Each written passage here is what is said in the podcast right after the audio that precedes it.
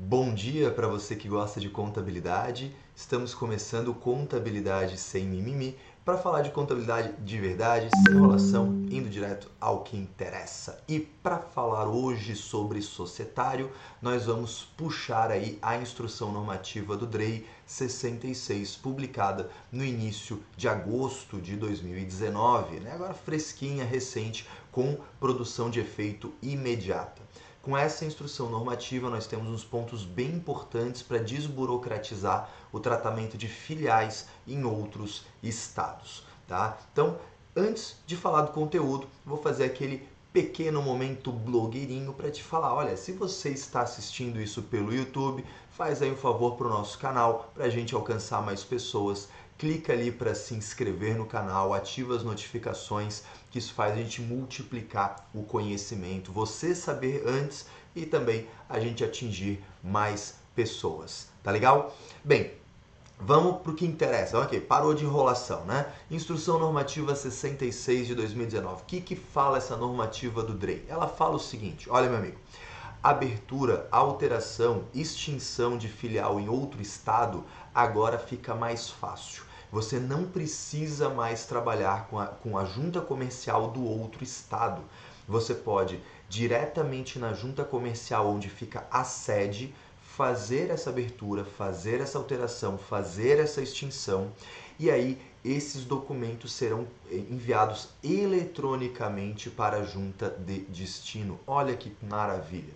Né? Acabou aquela história de precisar de um correspondente lá naquela outra junta ou você viajar ou fazer qualquer coisa dessa. Fica muito mais fácil, muito mais prático trabalhar com filiais em outros estados, né? Com convenhamos, né, já era um atraso de vida daquele jeito, hoje com a internet como é, com documento certificado digitalmente, etc., não fazia sentido né, precisar aquele trabalho com a junta de destino. Um outro ponto muito interessante é quanto à alteração de nome empresarial, que dava rolo pra caramba, né? Agora a coisa fica bem normatizada, fica bem detalhada. De acordo com essa normativa 66, que é claro, altera outras normativas, né? A exemplo da instrução 38, que é onde você tem os manuais, né, de empresário individual, sociedade, EIRELI, etc.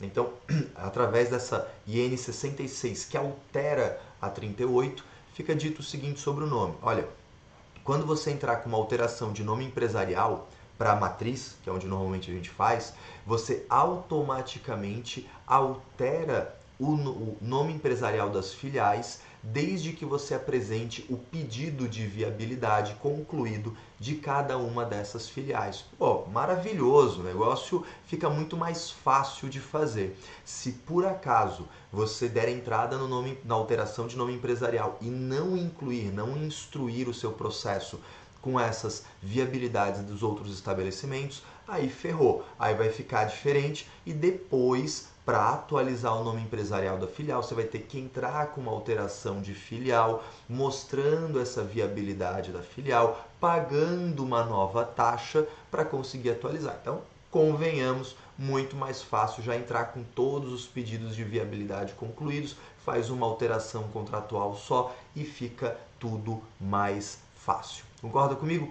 Esse é um episódio curtinho porque essa normativa ela foi curtinha também, mas muito importante. Eu espero que tenha sido útil para você. Né? Lembre-se, a gente trabalha agora em três frentes para você ter essas notícias todas, esses episódios todos, né? YouTube, podcast e blog. Então, você pode acessar em blog.caiomelo.com.br o texto dessa novidade, dessa, desse episódio. Você pode assistir em vídeo pelo YouTube, você pode escutar através do podcast. Nós estamos no SoundCloud, estamos no Spotify.